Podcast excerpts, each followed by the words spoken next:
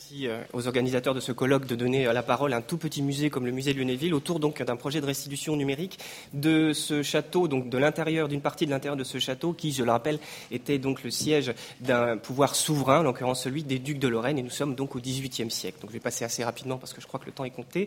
Voici le château dans son état actuel, la façade côté jardin, euh, état actuel après la restauration, donc des travaux consécutifs à l'incendie qui a affecté l'aile historique du château que vous voyez ici sur la gauche de l'image le 2 janvier 2003, et là où se situe notre projet, notre défi même de restitution numérique.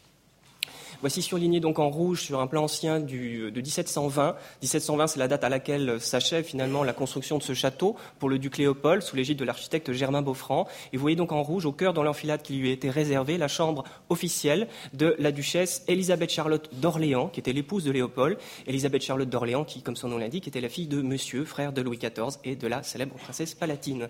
Voici le défi qui nous euh, incombait reconstituer virtuellement euh, cette chambre officielle euh, que vous voyez quelques semaines après l'incendie du 2 janvier 2003, avec des altérations évidemment dues d'abord à l'incendie, mais aussi à des altérations dues à la transformation du château en caserne au XIXe siècle, où malheureusement les militaires n'ont guère respecté les décors du XVIIIe siècle et ont modifié ici par exemple le décor du dessus de cheminée. Alors, nous sommes partis évidemment à la source. Hein. Je suis euh, également doctorant en histoire de l'art et j'ai profité de mes recherches en histoire de l'art dans les archives pour passer au crible les documents qui étaient déjà connus et disponibles pour cette chambre, comme ce projet de Germain Beaufranc, daté aux alentours de 1715-1719. Effectivement, des projets que nous avons vraiment passé au crible de l'analyse systématique de tous euh, les documents comptables, mémoires, factures, toisés.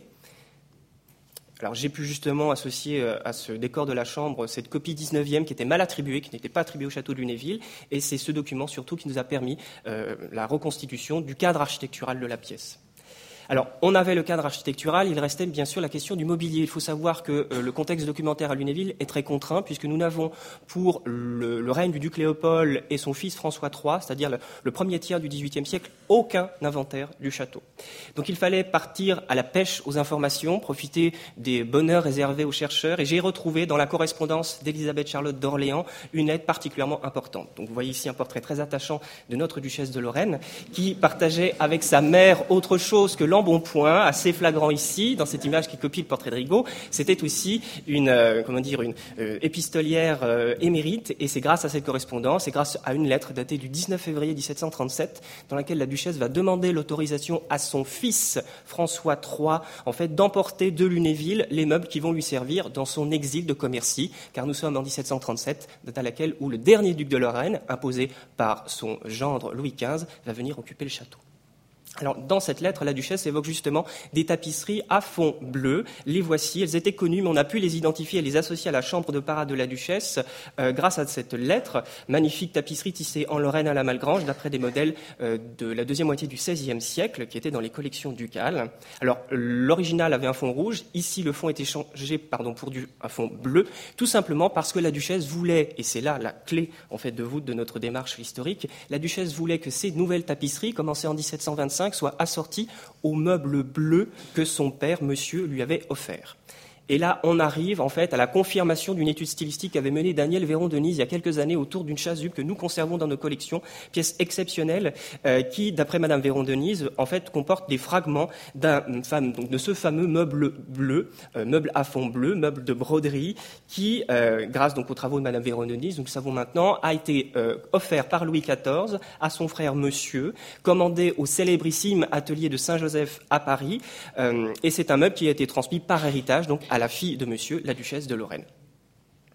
Voici le dos de la chasuble. Là aussi, un travail de puzzle numérique. Hein. Il a fallu découper des photos pour pouvoir recomposer euh, des ensembles. Alors, un élément complémentaire identifié par Madame Véron-Denis, c'est ce devant d'hôtel somptueux du musée Lorrain, qui, lorsque nous l'avons exposé en 2014, car l'image numérique que je vais vous montrer est liée à une exposition, euh, lorsque nous avons retourné en fait ce panneau, nous avons bien découvert et confirmé qu'il s'agissait de deux pièces qui avaient été cousues ensemble, vraisemblablement deux assises de siège provenant donc de ce fameux meuble bleu donc, de broderie sur velours bleu, euh, offert, euh, plutôt transmis en héritage par monsieur à sa fille, et qui est venu orner la chambre officielle du château de Lunéville, et qui était donc assorti aux tapisseries qu'on a vues précédemment, tapisseries, je ne l'ai pas dit, mais qui sont aujourd'hui conservées au château de Prague, hein, même précisément dans les appartements du président de la République tchèque.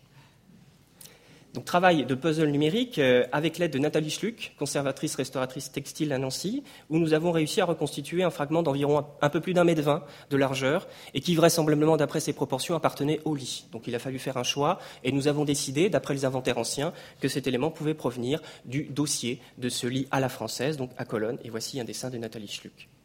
Alors, des modèles de lit à la française, bien sûr, nous en avons trouvé. Nous avions dans les inventaires publiés par Madame Véron-Denise les proportions générales du lit, c'est les seules indications techniques dont nous disposions. Donc, il a fallu aussi faire des choix. Donc, nous sommes ici fondés notamment sur ce genre de, de, de modèles de lit à la française des collections célèbres du National Museum de Stockholm.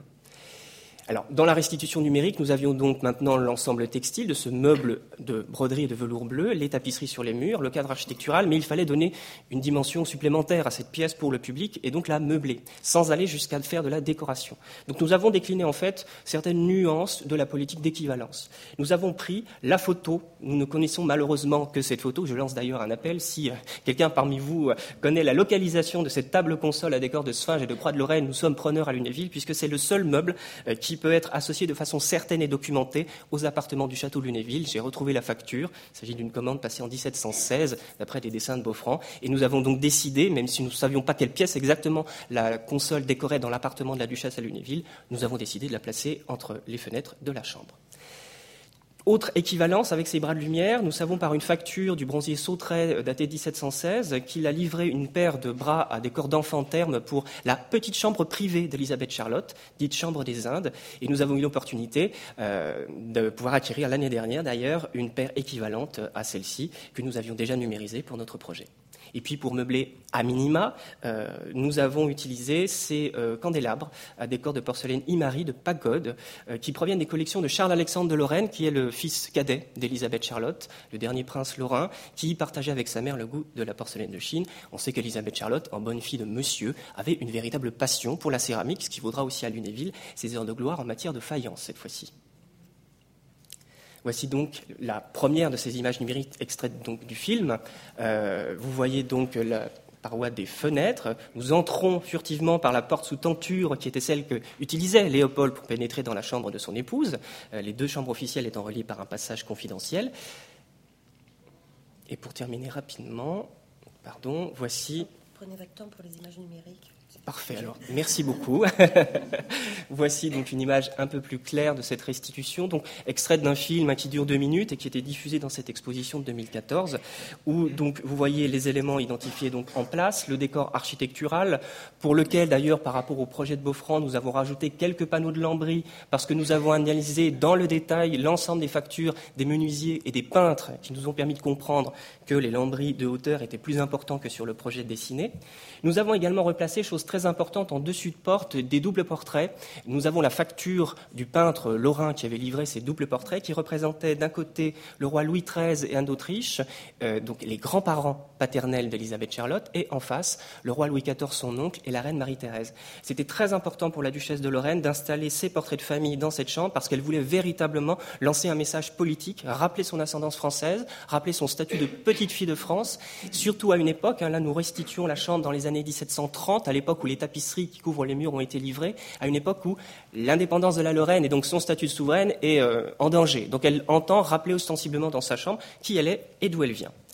Alors vous voyez également le lit le lit, effectivement, alors euh, bien sûr, c'est un travail qui est toujours perfectible. Il était assez complexe à restituer d'après les, fragments que je vous ai montrés tout à l'heure, donc de broderie. Ce que nous avons fait, je vous l'ai dit, pour le grand dossier, nous avons donc utilisé le dos de la chasuble élargi de quelques éléments complémentaires.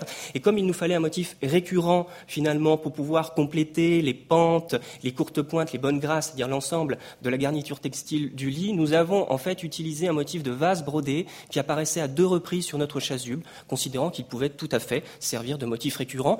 Notre but ultime étant évidemment un essai de restitution et surtout de rendre l'impression première d'extrême richesse décorative de cet ensemble, qui se détache toujours d'ailleurs sur les fragments sur de magnifiques spirales de fil d'argent. Donc c'était surtout ça notre idée, de ne pas tellement zoomer sur le lit, mais plutôt de restituer cette atmosphère décorative particulière à cette chambre de parade.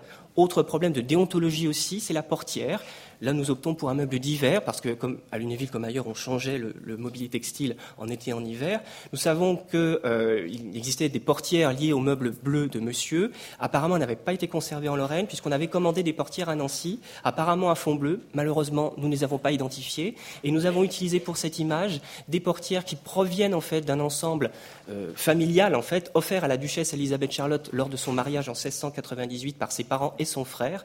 De magnifiques portières qui sont aujourd'hui conservées au Kunsthistorisches Museum de Vienne, comme l'essentiel des somptueuses collections de tapisseries des ducs de Lorraine et comme j'ai un tout petit peu de temps, je vais honteusement en abuser, euh, comme l'heure du déjeuner approche, nous entrons dans la salle à manger privée des ducs de Lorraine, une salle à manger assez exceptionnelle puisqu'elle était équipée dès 1705 d'une table mécanique dite table volante, dont le plateau central montait et descendait pour être mise en communication directe avec les cuisines et les offices qui étaient au-dessous dans les caves. Donc vous voyez l'état post-incendie et ce nouveau projet de restitution numérique réalisé avec la société Artefacto. L'année dernière, euh, plutôt en 2014, le projet de la Chambre de la Duchesse a été mené avec la société 100 millions de pixels. Donc 2015, la table volante ou salle de la machine, comme on l'appelle à Lunéville, réalisée avec la société Artefacto. Donc vous voyez ici, c'est un peu saut, mais nous sommes dans, euh, les, caves, dans les cuisines. Euh, la, la, mécanique assez simple qui permettait donc faire monter ce plateau de forme ovale qui au fur et à mesure des services, permettait d'alimenter donc la famille de Lorraine réunie en petit comité dans une totale intimité, dans une charmante salle à manger prenant jour sur les jardins du château de Lunéville, que je vous incite évidemment à venir visiter. Voilà, merci de votre attention.